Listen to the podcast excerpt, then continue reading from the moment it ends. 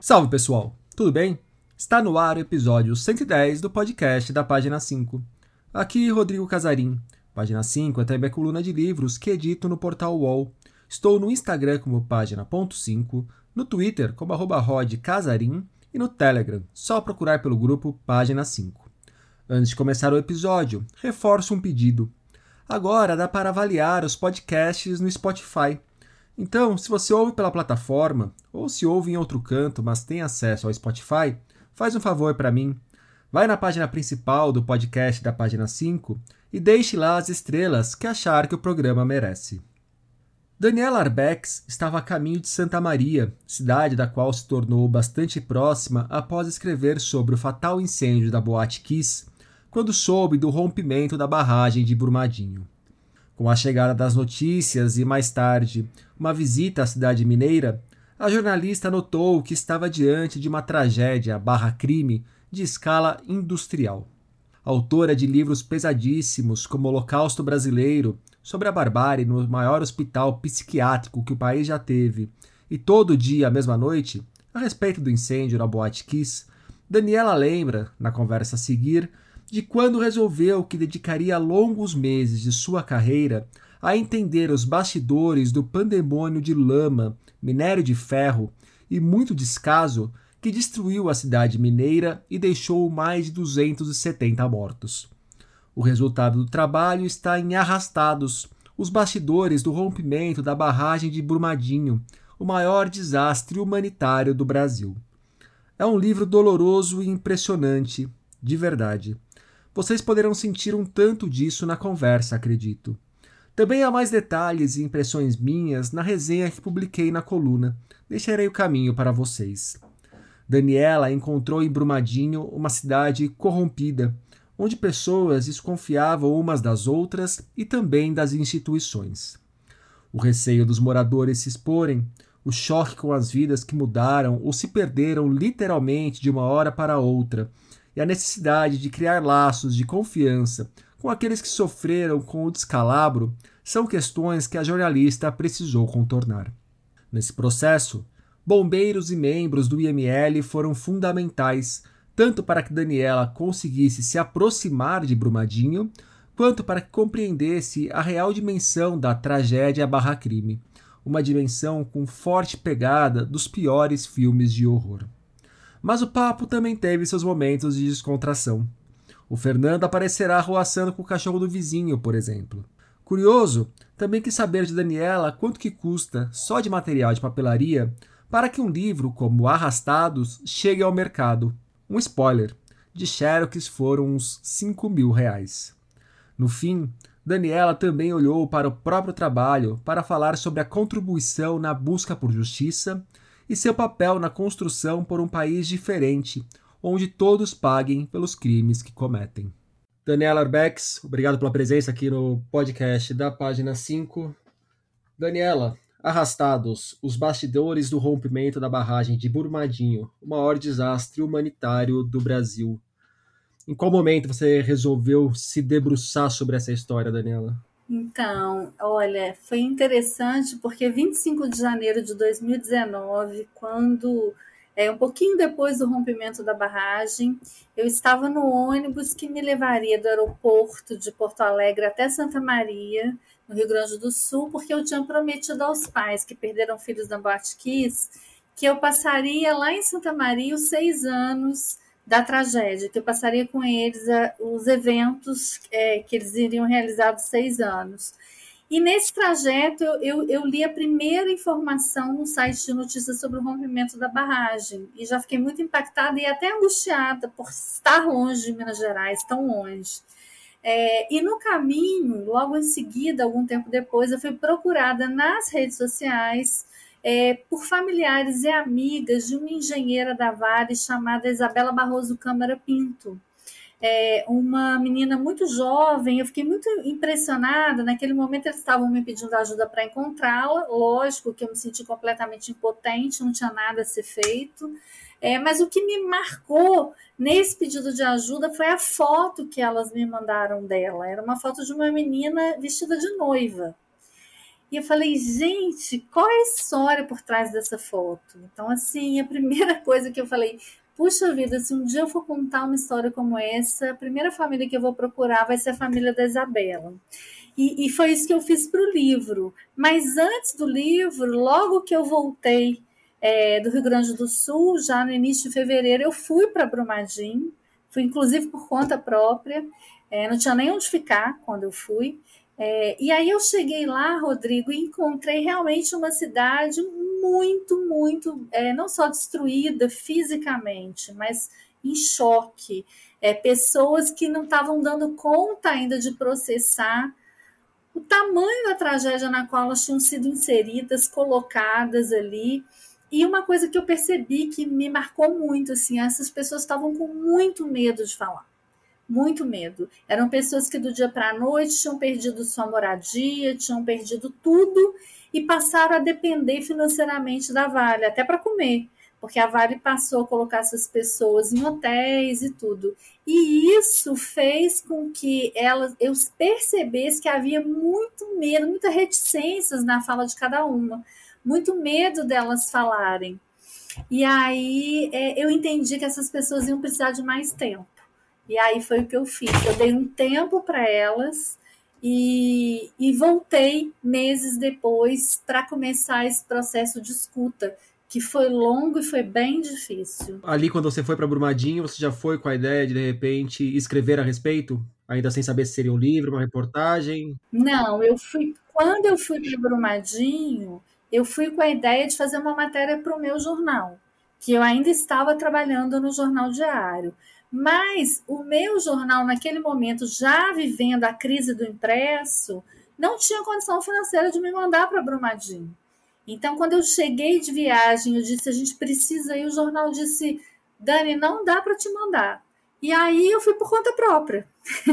eu falei, poxa, eu, eu, não, eu tô do lado de Brumadinho, né? Três horas e meia de viagem, eu, eu preciso ir para Brumadinho, né? E aí eu fui por conta própria, sem lugar para ficar, fui no escuro, totalmente no escuro, porque eu precisava, num primeiro momento, ver, entender um pouco a, a dimensão do que tinha sido esse rompimento. Então, essa foi a minha ideia inicial.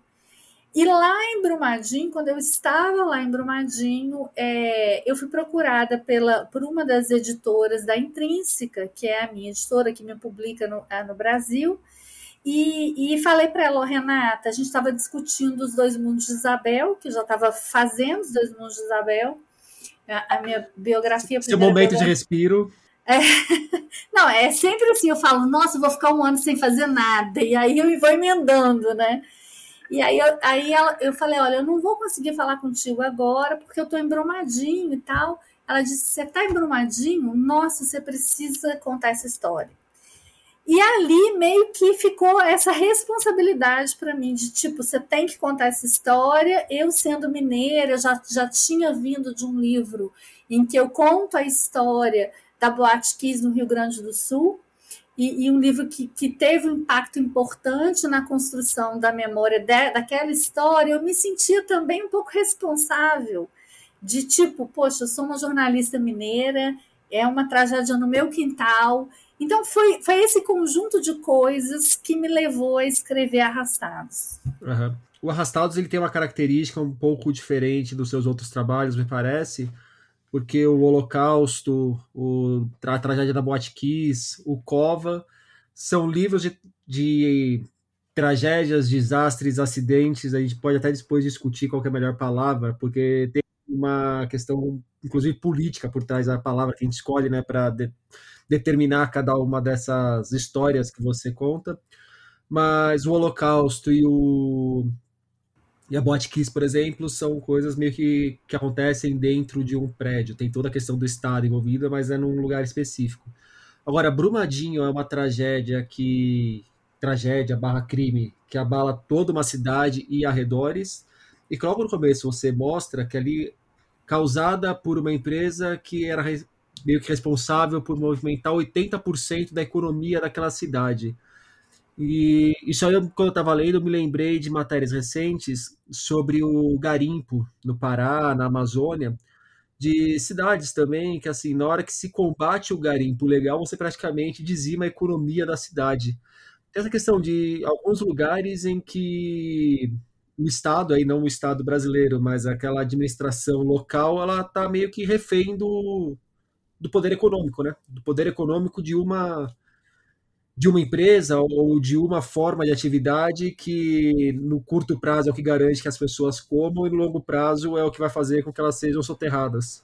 É isso mesmo, assim, você falou tudo, Rodrigo, a sua leitura está exatamente certa, assim, é, a Boate Kiss, ela se passa dentro de um lugar, é, o Holocausto Brasileiro se a colônia dentro de um hospital, né, então, assim, é, é, é, num espaço ali fechado. Nossa, Brumadinho, é, eu falo que esse livro, é tudo nele tem escala industrial, tudo. Que é o tamanho da dor das pessoas, que é o tamanho da devastação, que é um desastre barra crime, como você bem coloca, em curso, porque Brumadinho não, não começou em 2019, em 25 de janeiro de 2019, nem terminou em 25 de janeiro de 2019. Daniela, no começo do papo você falou né, da resistência dos moradores na hora que você chegou lá, que eles são muito reticentes de falar, muito fechados ainda, é, é, silenciosos. E depois falou que o processo de escuta foi muito importante durante a apuração para o livro. É, como que foi para quebrar essa resistência das famílias e como que foi aos poucos ir entrando nesse processo e colhendo esse monte de dramas, desses múltiplos dramas em escala industrial também? É, então, Brumadinho tudo tem escala industrial, a dor das pessoas, o tamanho da devastação, é, tudo que foi interrompido. E, com, e como eu disse, não é uma, uma, um desastre crime que aconteceu e terminou em 25 de janeiro de 2019. É um desastre crime em curso e que aconteceu, começou a acontecer muito antes de 2019. Basta a gente dizer que desde 2017 a Vale já tinha sido alertada reiteradamente do nível de instabilidade dessa barragem e do baixo fator de segurança dessa barragem, inclusive abaixo dos níveis dos padrões é, considerados aceitáveis no Brasil. Então, quando a gente chega nessa cidade, o que a gente percebe, até por uma questão de uma indústria de indenização que foi toda construída em torno desse episódio, é que as pessoas é, Brumadinho teve uma, uma espécie, eu, eu falo que é, é, é viu corrompida suas relações sociais. Então você tem uma cidade que do dia para a noite passa uma cidade inteira, porque foram critérios geográficos é, que determinaram o pagamento, o primeiro pagamento de um, de um é, emergencial, né? Então você tem uma cidade inteira que passa a receber um pagamento emergencial da Vale por cabeça então, um salário mínimo por adulto, meio por adolescente e um quarto, se eu não me lembro, um quarto, um terço, não me lembro, por criança. É, e aí, pessoas não atingidas diretamente passam a receber, isso causa uma revolta enorme nos familiares. E por outro lado, você tem familiares que passam a ser indenizados por conta dessa tragédia crime e que passam a ser julgadas pela cidade porque estariam recebendo por conta da morte do seu parente. Então, isso tornou as relações muito confusas. E havia uma desconfiança mútua entre as pessoas e uma desconfiança das pessoas em relação às instituições. Então, quebrar isso, entrar nesse universo, era muito complexo por, por, por conta de toda essa desconfiança, por conta de um ambiente em que as pessoas ainda estavam em pleno luto e, e por conta mesmo do medo de exposição, sabe? As pessoas tinham medo de serem expostas. Então foi um caminho assim longo, tortuoso, diferente dos outros livros, em que essa conexão de confiança ela se estabeleceu praticamente na minha chegada. Isso não aconteceu com Brumadinho. Eu voltei muitas vezes, muitas vezes, e foi para chegar em algumas famílias, eu precisei primeiro passar pelos bombeiros, passar pelo IML E aí, nessa relação com os bombeiros e com o IML, eles conseguirem me ajudar a abrir algumas portas. Isso foi fundamental. Então, Brumadinho foi diferente de tudo que eu fiz realmente, porque envolve, como você falou, uma empresa, é uma multinacional que não só é, é, não é só Brumadinho que é minério, minério dependente da Vale, o estado de Minas Gerais é minério dependente da Vale, né? Então, 15% de todo o ferro é, é, que é vendido vem da, da, das mineradoras de Minas Gerais, né? Todo o ferro vendido no país. Então, Minas Gerais também tem uma codependência muito grande desse modelo de negócio. Por isso, foi realmente um desafio a gente conseguir mergulhar nessa história. O, você falou da resistência das famílias e aí você mostrou o braço imediato do Estado, o braço, digamos, no chão do Estado, que eram os bombeiros, principalmente, é, no chão metaforicamente, que nem sempre foi só no chão. Em alguns casos, os helicópteros ali foram muito importantes. E o IML. Como que essa parte do Estado mais próxima da gente foi te, te recebendo? Olha, foi fundamental. Primeiro, o Rodrigo, eu precisava entender uma coisa que era difícil para mim entender, qual era a motivação dos bombeiros é, para estarem à frente da maior operação de resgate da história. Não existe na história uma operação de resgate que já dure três anos, como o Brumadinho. Que tipo de motivação aquelas pessoas tinham, já que em tese bombeiro salva vidas? Inclusive, na hora que eu estava lendo o seu livro e fui fazer a resenha, eu estava até pensando, poxa, é difícil não cair no clichê do bombeiro como herói, porque é clichê, mas é isso também. É, não dá para é escapar é muito disso também. não, não dá. O papel escapar. que eles tiveram ali, clichê faz parte. E foi muito além da farda. Isso aqui é legal, assim, isso que me encantou muito, assim, porque a gente não está ali, não é brumadinho, não é uma questão do bem, do mal, né, essa dicotomia definida. Não é assim, mas esses, essas pessoas, elas foram muito além da farda, assim. Eu precisava entender essa motivação. E, e, pensando, poxa, essas pessoas salvam vidas e todo dia eles tiram segmentos corpóreos dessa lama, dessa, dessa zona quente. Então, por quê? O que, que mantém essas pessoas inspiradas e comprometidas? Aí eu fui entender uma coisa que para mim foi fundamental para entender a própria história de Brumadinho. O que, que eles estavam fazendo ali era salvar a memória.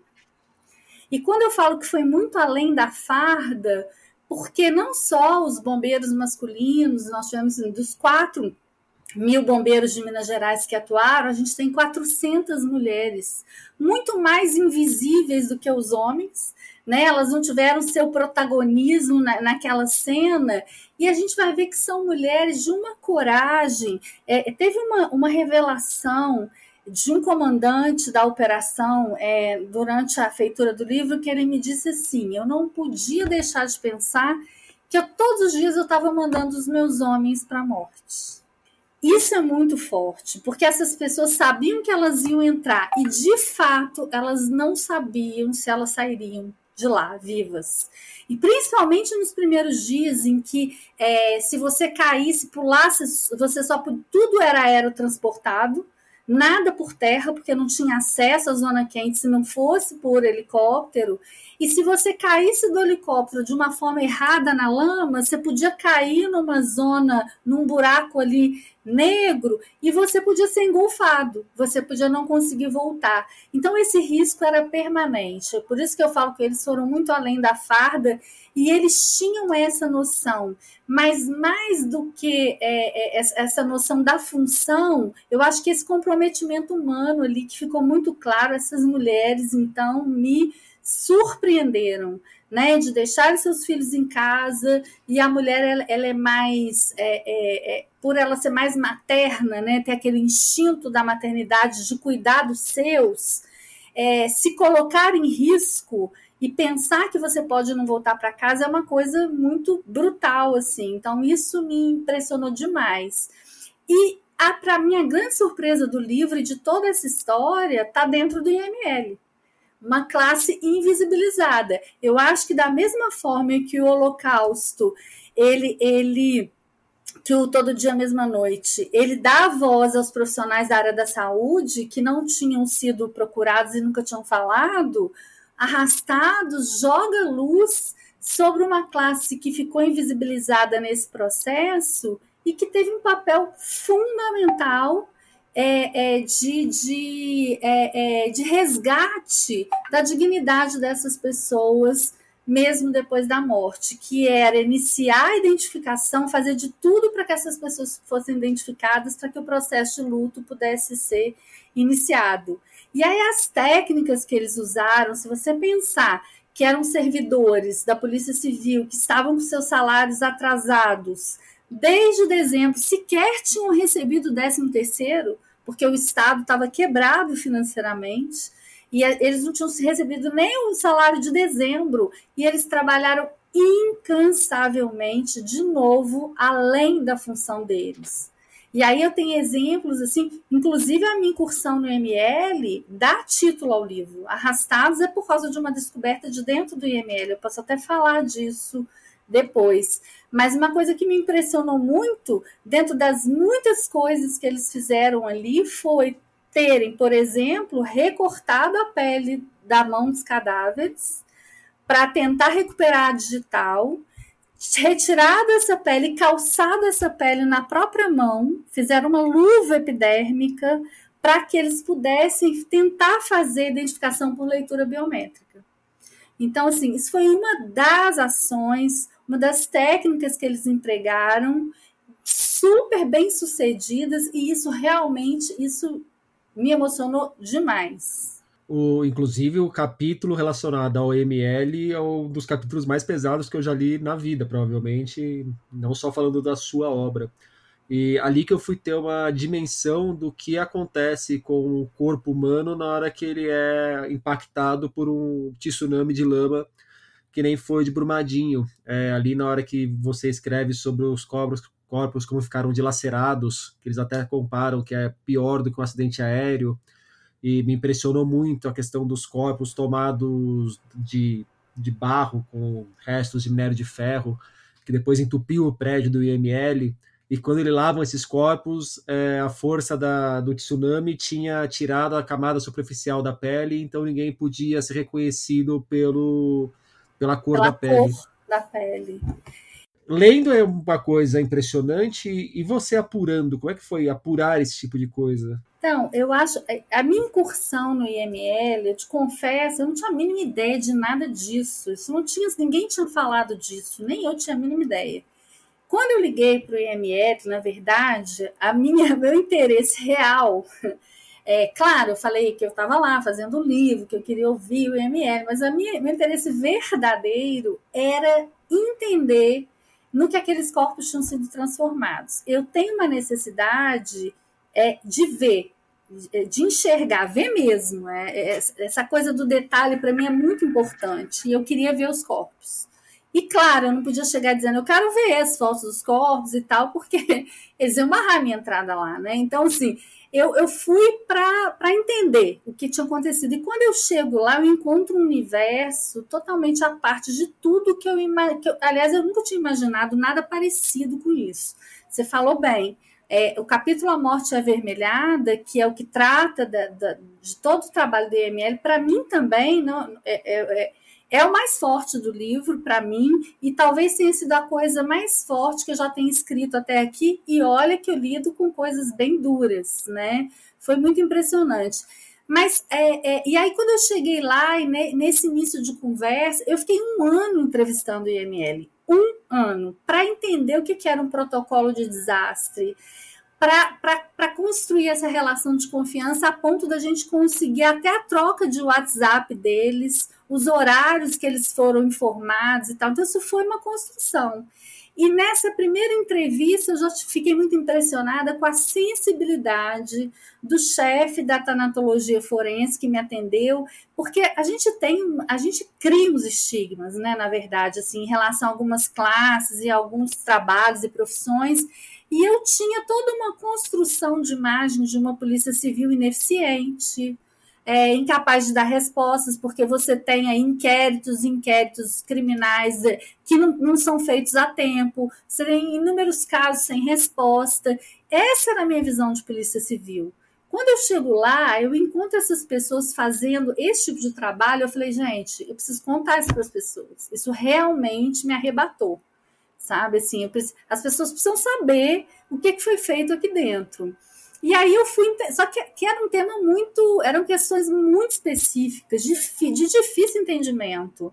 Então foi aos poucos, como pílulas, até chegar ao ponto em que eu pudesse. E aí, quando eu consegui ver os corpos, eu acho que eu já tinha muito mais coisas é, é, relevantes para dizer, entendeu? É, ver os corpos foi só para o meu entendimento do, do que ele tava, do que eles estavam me dizendo, no que aquelas pessoas foram transformadas. Então foi todo um processo, foi muito rico, Rodrigo. Assim, eu acho que esse livro me deu uma oportunidade única de conhecer esse bastidor e poder revelar isso para as pessoas. Então eu já vou antecipar uma das perguntas dos ouvintes, uh, do Fábio Henrique Gonçalves. O jornalista que cobre grandes tragédias se vê diante de uma contradição inescapável, que seria se comover e se horrorizar com o acontecimento, ao mesmo tempo que se sente privilegiado pela oportunidade de cobrir o fato? E a gente pode até descobrir, desdobrar mais que o fato, cobrir a história além do, do mero factual, né? Porque isso do ML é justamente você ir além do, do fato em si para ver o que tem debaixo do fato, que dá base para o fato, ou ao que o fato leva. Olha, é isso tudo mesmo que esse leitor coloca. Você fica, ao mesmo tempo que você fica em choque com todas as descobertas e, e, e com tudo que você está vendo ali, que às vezes eu acho que o Chico Felice colocou muito bem, que é o inimaginável e ele fala, né, pessoas que fizeram tudo para que o inimaginável não fosse ainda pior. Eu acho essa definição dele perfeita. É isso mesmo. É, nessa frase da quarta capa de Arrastados. É, então, ao mesmo tempo que tinha todo um horror, tinha também o privilégio que eu senti de estar ali, sabe, numa posição é, privilegiada mesmo, como espectadora, de poder estar tá ali para contar aquilo sabe? Assim, e está cumprindo o meu papel, que é, eu acho jornalismo, vejo jornalismo como ponte para o coração do outro, né? E está cumprindo o meu papel de ser essa ponte. E, de, e, e, é bonito porque quando o livro ficou pronto e que o, o, o, o Ricardo, é, doutor Ricardo DML, leu o livro, ele me mandou um texto tão incrível, porque ele disse assim: é, você fez uma coisa que eu achava impossível que era conseguir extrair delicadeza de algo tão brutal. E em todos os momentos do livro a gente vê isso.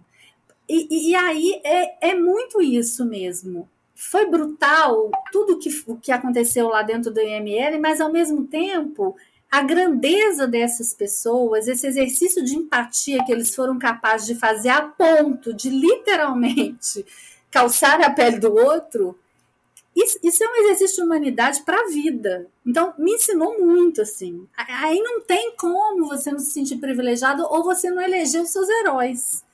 Sabe? É meio maniqueísta, mas é isso, entendeu? É, esses nossos heróis são de carne e osso, entendeu? E eles estavam ali, sabe? Enfim. É, você acabou de falar aí do levar essa delicadeza para o texto.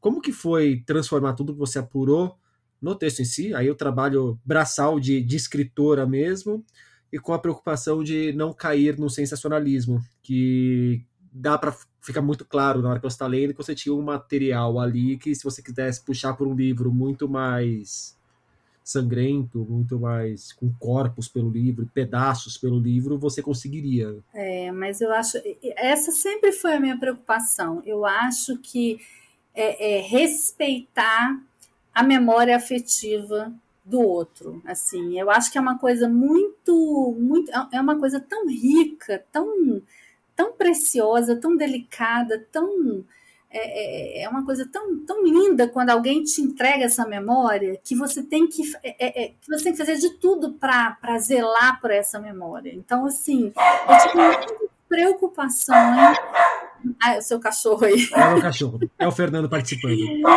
O pessoal já conhece, ele é de casa, do, do podcast, é inclusive. Casa. É, eu tive muitas preocupações e, não, eu não precisava é, é, é, pesar a mão ali. né? Eu acho que tudo já era doloroso demais. Eu precisava só contar, eu precisava só mostrar e mostrar essa humanidade, mostrar o tamanho desse abismo.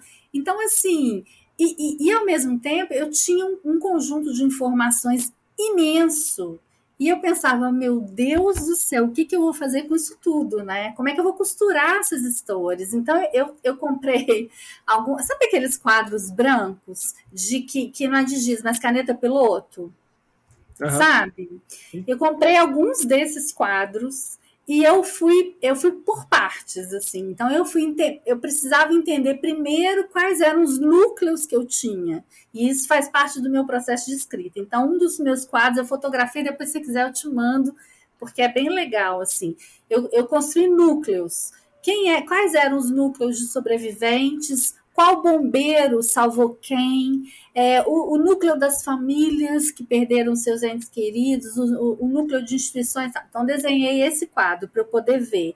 Depois, eu desenhei um outro quadro que com a linha do tempo, a linha do tempo dos bombeiros. Então, precisava saber qual era o horário da primeira ligação que os bombeiros receberam o primeiro pedido de socorro, meio-dia 34, mas a ligação não se completou. Então, esse pedido não entrou oficialmente no sistema dos bombeiros. Meio-dia 38 tenta a primeira ligação oficial. Meio-dia 40 é lançada a primeira aeronave lá no aeroporto da Pampulha, no Batalhão de Operações Aéreas. 16, aí eu precisei conseguir o diário de bordo da aeronave para confirmar e cravar é, é, 16 minutos de sobrevoo até chegar a Brumadinho. Mas no meio disso tudo tinha tanta coisa acontecendo.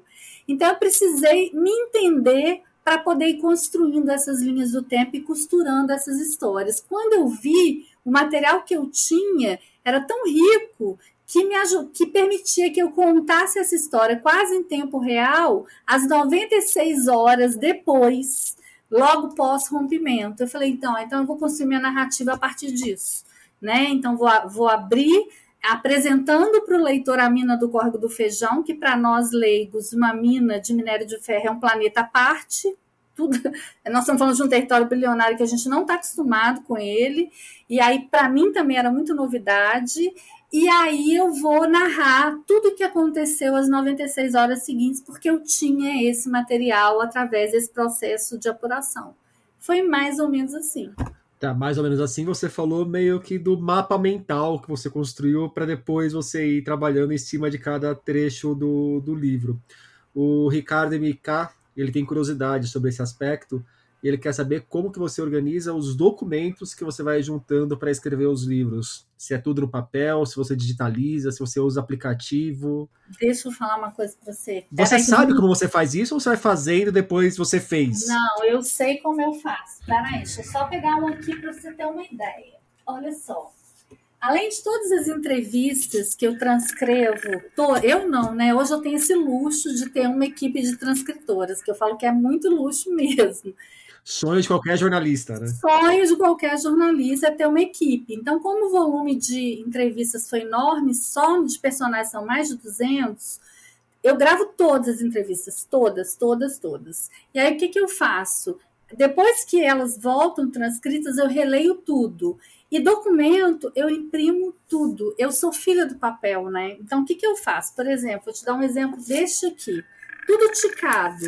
E aí, esse, por exemplo, que é uma das cinco CPIs de Brumadinho, né, só da Câmara Federal tem 2.500 páginas, eu tico é, o que, que é relativo à empresa, o que, que é relativo a leis, tudo, tudo. Só tem tudo ticado aqui. Eu vou decupando tudo. Nas entrevistas e transcrições, eu coloco é, um papelzinho colorido do que, que é cenário, do que, que é sentimento, do que, que é diálogo e o que, que é descrição. Isso para mim é muito importante, principalmente diálogo, que é uma coisa que eu prezo muito, assim, né? Então eu vou ticando tudo. Mais do que isso, eu tenho aqui, eu vou puxar não, tá? Que é um fichário. Não, acho que eu vou puxar. Peraí, ai, peraí, que é muita coisa. Fichário, isso eu consigo.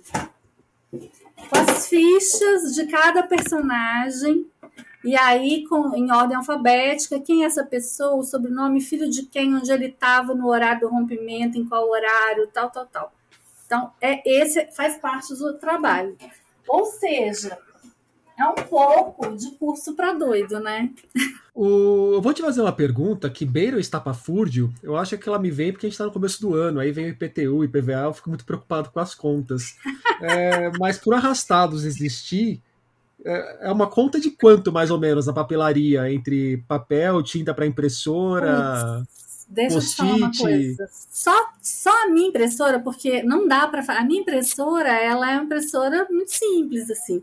Ela é a laser, mas ela é muito simples.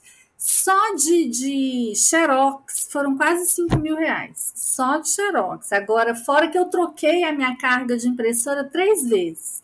E aí eu tentei, eu tentei dar aquela, aquela carga que você leva o seu, o seu original e dá só a carga. Não funcionou. Então eu tive que comprar três rolinhos originais, não sei cada um 300 reais. Por sorte, a intrínseca banca isso. Então, assim, isso, isso é um conforto para mim. O fato da intrínseca bancar as minhas viagens, bancar as, as transcrições das entrevistas, isso é um conforto para o autor porque realmente é, acho, o, o, meu primeiro trabalho foi todo do, tirado do meu bolso, né? O Holocausto, é, é, pela editora anterior, foi todo eu, eu, que banquei, né? Todas as viagens, cova todas as viagens, enfim, é pesado.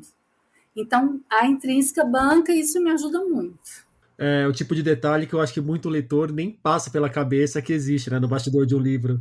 Não, não tem ideia. Outro dia eu li que o cara falou assim: ai, achei o livro caro. E, gente, desculpa, isso me faz infartar.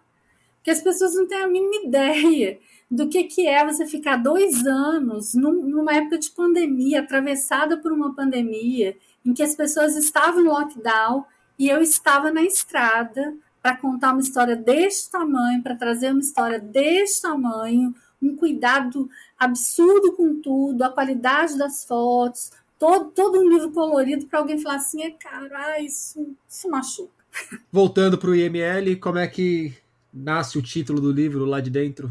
Nasce o título do livro quando, é, nessas entrevistas, eu descubro que as primeiras vítimas, e todas elas, não só as primeiras, mas inicialmente as cinco primeiras, não puderam ser identificadas pela cor da pele. Por quê? Porque, em função desse arrastamento, a pele, que, que a camada superficial da pele que dá a coloração aos corpos brancos e pretos, ela tinha sofrido uma abrasão. E aí o subcutâneo, que é branco, ficou exposto em todos os corpos. E aí os legistas naquele momento perceberam que eles não iam conseguir identificar ninguém pela cor da pele. E, e, nessa, nesse resgate dessa história, eu percebi o simbolismo que essa imagem tinha. A gente está falando de uma sociedade com tanto racismo estrutural, de uma sociedade que tem todo um preconceito imposto por uma cultura de branquitude, e de repente essas pessoas ficaram iguais na morte. Eu achei isso fantástico, achei isso, isso foi muito tocante para mim, muito forte, e isso me fez dar ao livro o título Arrastados. A gente falou dos familiares, das pessoas imediatamente atingidas pelo, pela tragédia Barra Crime. Falamos dos bombeiros e do ML, que era o, o, o chão do Estado ali, o Estado que estava atuando mais diretamente. Mas e as autoridades, Daniela? Como que foi lidar ou não lidar com os altos executivos da Vale, com o Zema, que tinha acabado de assumir, com o Bolsonaro, que tinha acabado de assumir? Do Zema ali você reconstitui um pouquinho do almoço dele, que é interrompido quando ele sabe da tragédia. Do Bolsonaro você fala depois de quando ele foi sobrevoar. Mas estão longe de ser personagens com grande participação no livro. E os altos escalões da Vale também, quando aparecem, é muito mais já envolvido na parte burocrática e da investigação em si, do que relacionado à tragédia, ao socorro da tragédia, ou como a tragédia impactou esses engravatados. É, como que foi lidar ou não lidar? Você se interessou em ir atrás ou não era isso que você queria contar também? É, não, sem dúvida o protagonismo do livro ele está nas pessoas envolvidas e atingidas, né? O tempo todo para mim eu tinha muito claro que é essas pessoas que precisavam ter visibilidade. Então, meu investimento maior foi nisso. Agora, é claro que eu não podia deixar as autoridades de fora, então eu, eu tive uma entrevista é, com o Zema, inclusive é, no dia da nossa entrevista teve uma greve E aí eu, toda a, a área de o setor, a, a, a, estrada que dá acesso à cidade administrativa tinha sido bloqueada, ele me recebeu na casa dele. E para contar sobre o olhar dele essa história, a gente procurou todos os advogados das pessoas que foram denunciadas indiciadas, os, o alto escalão da Vale, nenhum dos, das pessoas quis falar para o livro, nenhuma delas. Todos os advogados foram gentis é, e foram informados previamente que o livro estava sendo realizado. Eu procurei eles em setembro, para que eles tivessem bastante tempo para responder. Eu tinha interesse real em ouvir cada um, mas nenhum deles se interessou em falar. E, e fui, inclusive, alertada: ó, oh, você está falando de um caso, cuidado, você está falando de um caso que está em andamento na justiça, que não tem condenação, nem em primeira, nem em segunda e tal. Então, assim, houve um interesse real de que eles falassem, que eu acho que seria muito importante. Eu queria muito, por exemplo, ouvir é, o Fábio Schwartzman, por exemplo, queria muito ouvir os engenheiros da Tuvisud, mas eles não demonstraram interesse. Tanto é que a própria Tuvisud foi procurada e a Tuvisud agradeceu ter sido procurada, mas também se recusou a comentar alguma coisa naquele momento. A mesma coisa a Fugro, que é a terceirizada, que, que foi apontada, né, o trabalho da terceirizada apontado como gatilho para o rompimento, enfim. Então, eu me centrei nas pessoas, muito mais do que nas instituições. Defensoria Pública foi procurada e a gente conseguiu, é, foi muito importante o contato com a Defensoria Pública para entender todo o processo que eles, é, é, é, que eles participaram na reparação, é, eles tudo que não foi feito em Mariana, né, tudo que, que, que é, ficou suspenso em Mariana, acho que Mariana foi, infelizmente, né, foi um grande aprendizado para que funcionasse em Brumadinho no sentido das instituições atuarem com agilidade. Então, a gente teve um contato próximo com a Defensoria, um contato próximo com o Ministério Público Estadual, é, com a Polícia Federal, enfim, as instituições foram todas procuradas. Não procurei o presidente da República, não achei que era necessário, porque, enfim, é, o protagonismo estava nas pessoas e, e, que estavam ali diretamente atingidas. Eu acho que se a gente tem que dar espaço para alguém, é para essas pessoas. Teve alguma grande pergunta que você gostaria de ter respondido, mas não conseguiu responder? Teve. A grande pergunta do livro: Brumadinho nunca mais? Essa eu acho que é a grande provocação do livro. Mas eu até ia te perguntar sobre isso.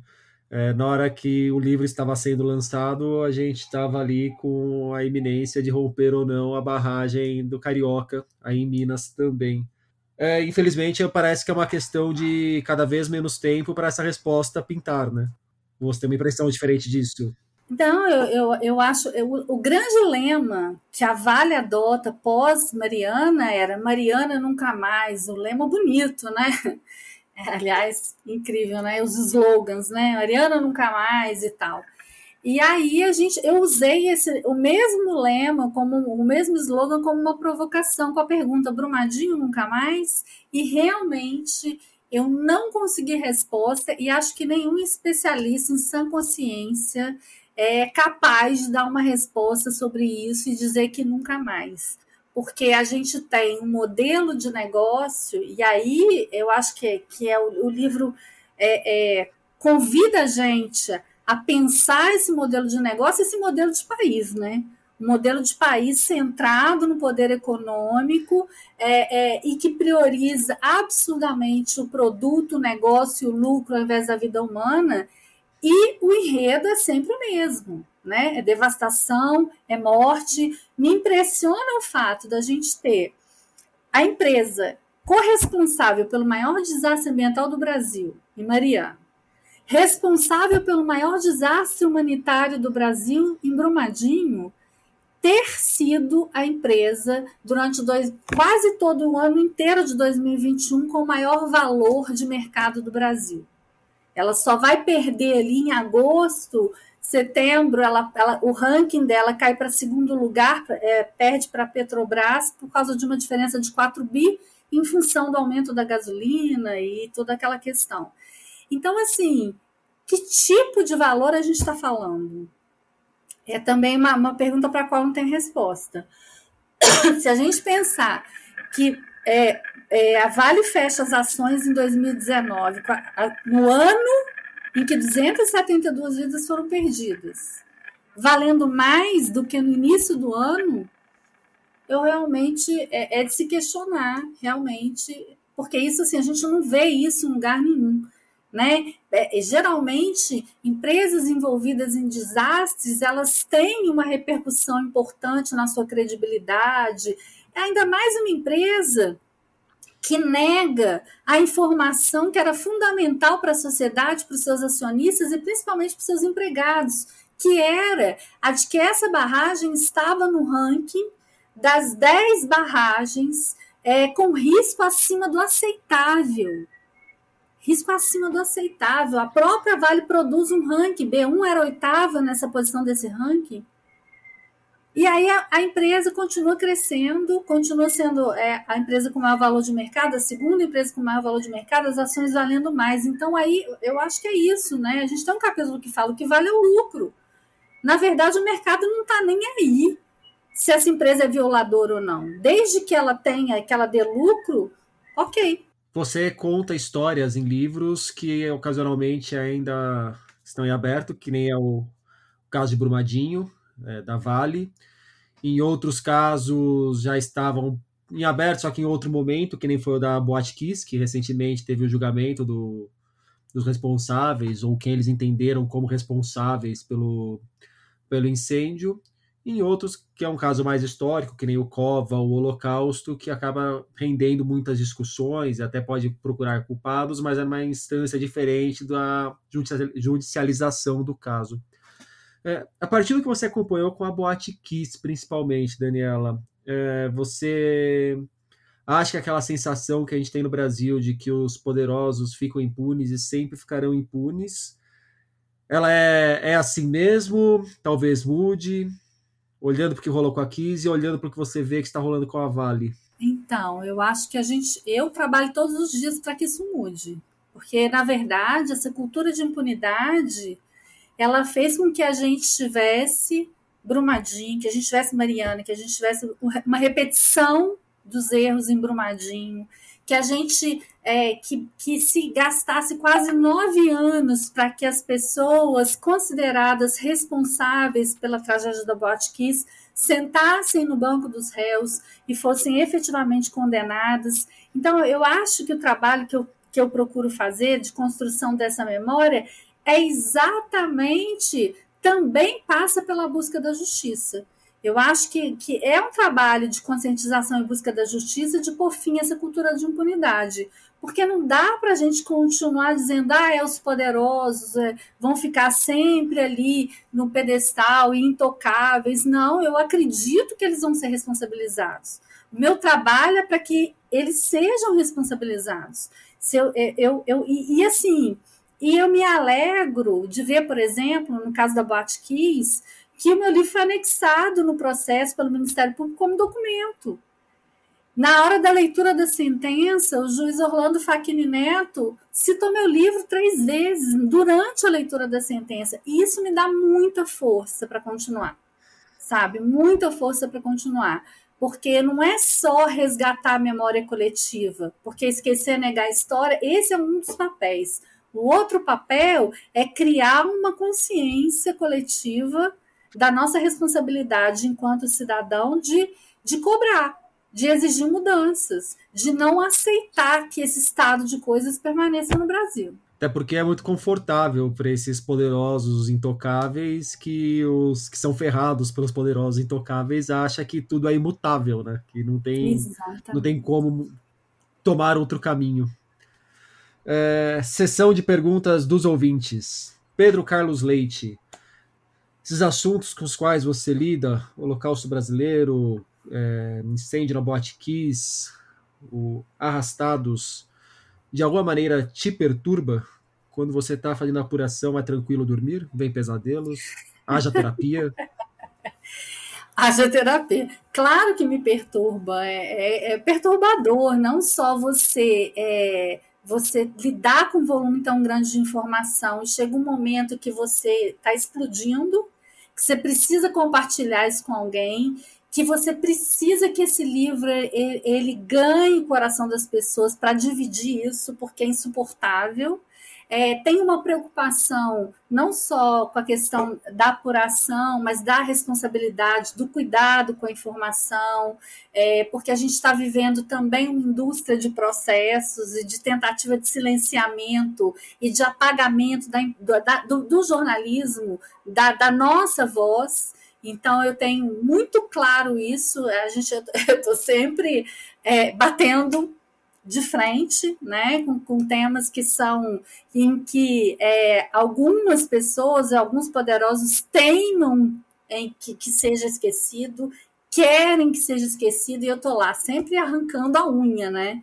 Então, isso é também uma, uma, uma questão aí, claro que me tira o sono, mas aí eu vou voltar lá naquela pergunta do, do leitor, lá daquele comecinho, mas ao mesmo tempo é absolutamente é, emocionante você dar nome às coisas e o nome certo.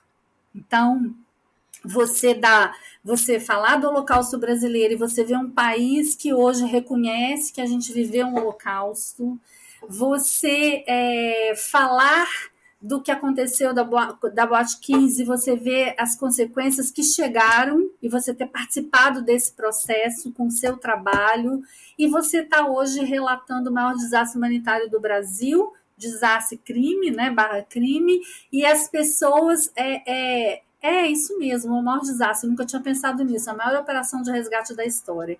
Então, dar nome às coisas, dar visibilidade, trazer esses temas essenciais, isso é muito prazeroso. E, e, e, eu acho que a gente, enquanto jornalista, a gente tem que ter muito claro que eu acho que o nosso papel. Porque, assim, por que, que eu faço isso? Ah, eu faço isso para ser uma escritora famosa? Pô, viver de livro no Brasil é um desafio diário. Você falou, está preocupado com o PTU, com as contas para pagar. Tem conta para pagar, às vezes a conta não fecha, você não tem salário, você tem venda de livro, você tem adaptações de livros né, que estão acontecendo e tal. Não é fácil. Então, assim, é porque você tem que ter claro o seu papel na construção de um país diferente. É, hoje, um leitor me disse assim: é, eu achei lindo o que ele colocou. Ele falou para mim assim: não dá mais para a gente continuar sem respirar. E ele está falando desse Brasil que a gente vive, né? fazendo uma analogia, uma metáfora com arrastados. É isso, não dá mais. Enquanto eu puder ser voz, Enquanto eu puder colocar a potência da palavra a serviço dessas causas, eu vou colocar. Porque eu realmente, assim, eu bato de frente, eu não tenho medo de falar a verdade. Não tenho medo de falar a verdade. mesmo que isso me tire o sono, que me leve para terapia, que faça tenha consequências. Mas eu acho que o valor desse trabalho é maior do que tudo isso. Rodrigo Dornelles, você costuma ler trabalhos de acadêmicos principalmente da área de ciências humanas, durante as pesquisas para os livros? Eu leio trabalhos acadêmicos, eu precisava entender o que, que era, por exemplo, um processo de liquefação de uma barragem. Cara, que termos dificílimos de serem entendidos. eu coisa escutei... chata, né? Cá entre nós. Não, é dificílimo. Liquefação, você entendeu o que, que é o minério. Aí lá no, no meio do, do, negócio, quase no final, vem um engenheiro é, é, do Ministério Público e diz para mim assim, Daniela, fica atenta, o minério é cinza. Eu, hein? Como que o minério é cinza? Eu estava com a morte avermelhada e tal. Ele falou assim, não, mas por causa da hematita, ele tem traços vermelhos. Eu, uf, entendeu? Então, assim, tem toda essa questão. Não é simplesmente apurar, não. Eu tenho que entender o processo. E aí, por isso que foram mais de 300 entrevistas. 200 personagens estão no livro. 100 eu precisei ouvir para entender, por exemplo, fui ouvir o técnico da Assembleia Legislativa, Rodrigo, aliás, o nome dele, um menino maravilhoso, me ajudou muito, para entender a questão das leis do setor. O que, que mudou? Quais foram os marcos regula é, os, os marcos é, é, é, históricos e, e, as mudanças e tal. Aí ele foi se debruçar. Então eu encontro essas pessoas generosas para me ajudar. É chato pra caramba no sentido assim que você precisa entender para você poder escrever, para o leitor entender. E, e, você tem que escrever da forma correta, porque se você erra uma forma de colocar alguma coisa, coisas técnicas, você perde credibilidade. Porque no final das contas, esse livro acaba sendo um documento histórico. Né? Não tem nem, não é uma pretensão, mas de fato acaba sendo uma referência. Então você não pode dar um, um termo técnico errado. É muito trabalhoso. É, isso aí de transformar um documento histórico é independente de você querer ou não, né? É, é, é esse o destino dele acabou.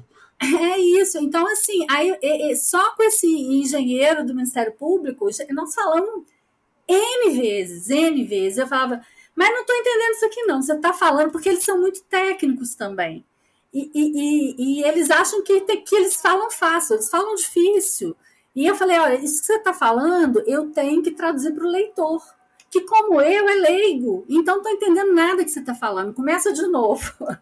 Então foi assim. Por isso que eu fiquei um ano no, indo ao IML, conversando com o IML para entender mais isso, mais isso. Então as pessoas não têm ideia do que, que envolve isso, entendeu? Eu leio pra caramba e às vezes coisas que, das quais eu não entendo. Você está falando de engenharia, gente, eu sou jornalista. Não tem formação nisso. Eu tenho horror da área de exatas, né? Então, assim, é, mas eu preciso aprender. Então também é muito legal isso também, porque é uma chance de aprendizado maravilhosa, né? A arroba pode abrir o livro pergunta: Você vai meter a mão na cara da gerência da Vale? eu acho, eu não tenho esse, esse, essa intenção, essa vontade, o livro faz isso por mim. É, eu queria falar, o livro ele tem muito mais a desempenhar do que um tapa bem dado. É, né? eu acho que não precisa. O livro ele ele tá aí para nos arrancar né, da nossa zona de conforto e sacudir esse país. Ela também pergunta qual tema merece mais investigação. Eu vou desdobrar essa pergunta para se você está olhando para algo que esteja acontecendo, que tenha acontecido recentemente, já pensando em algum trabalho futuro. Eu já tenho definido o meu próximo livro, 2023-24 aí. É, enfim, também vai, eu acho que é, que é um tema que vai surpreender o leitor, porque a gente já conversou sobre isso. Todo mundo espera que, ah, qual a próxima tragédia que ela vai falar? Não sei, não funciona assim, gente. Eu não sou uma autora de tragédias, eu sou uma autora que conta histórias, histórias do Brasil, às vezes trágicas, né, dramáticas. Então, Mas assim, pode vir aí o um novo Dois Mundos de Isabel, por exemplo pode vir. É, não vai ser Dois Mundos de Isabel, mas vai ser uma história incrível que, e que dialoga muito com uma área que eu tenho é, um grande número de leitores, que é a saúde mental. E como que é, essa história, mais ou menos? Quem que é o protagonista? Oi? Quem que é o protagonista? Como que é? Já dei um baita de um spoiler. Mas assim, também conversa com a história do Brasil, também conversa. É sempre temas marginais. Isso aí é uma coisa que é cara para mim, que é importante para mim, que é dar voz, da vez, da, colocar as coisas nos seus lugares. Então a gente vai estar tá falando, é, é um mergulho nesse Brasil profundo. É o próximo. Para a gente fechar, Daniela, me indica um livro. Te indico um livro. Você já leu o Caso Evandro? O caso Evandro, não. Eu comecei é, a acompanhar o podcast do Evandro Zanzuki. Chegou um momento que eu estava completamente perdido, aí eu, eu parei o podcast, inclusive. O caso Evandro é um livro denso, é bem, mas é bem bom o livro. Assim, eu, eu gosto muito né, de histórias reais, mas o que eu estou querendo ler agora é um infantil que ganhou o Jabuti. Nome difícil de falar, não sei se você consegue Saga falar. Sagatriz Suinorana. Nossa, eu não sei falar. Fala de novo, pelo amor de Deus. Sagatriz Suinorana. Eu tive que aprender porque eu gravei um podcast com eles, tem uns 10 episódios. Então, até eu conseguir fazer a gravação da, do Abre e tal. Na hora da conversa, eu pedi para os autores falarem o nome do livro, depois eu só ia repetindo, não, que o livro infantil de vocês, o livro vencedor do Jabuti, mas na hora de gravar o off não tinha como ficar na picaretagem, né? Então, é, que... então, esse, eu tô louca para ler esse livro, eu tô querendo assim tirar um tempinho para ler, porque eu acho que que assim a forma como essa história foi conduzida, ter sido um livro infantil, a, a ganhar o livro do ano, não, eu tô maluca para poder ler essa história. Vamos ver se eu consigo. Preciso conseguir ler, porque eu fiquei. Eu, eu acho que eu fui sequestrada da minha rotina, assim. Nos últimos dois anos eu não fiz nada na minha vida a não ser Brumadinho. Daniela Arbex, muito obrigado pelo papo. Obrigada a você, Rodrigo. É sempre um prazer. Obrigada. Arrastados, os bastidores do rompimento da barragem de Brumadinho, O Maior Desastre Humanitário do Brasil, de Daniela Arbex, chega aos leitores pela Intrínseca. Como o papo foi longo, por hoje é isso aí, pessoal. Indique o podcast para os amigos e inimigos. Um abraço, um beijo, um aperto de mão e até semana que vem.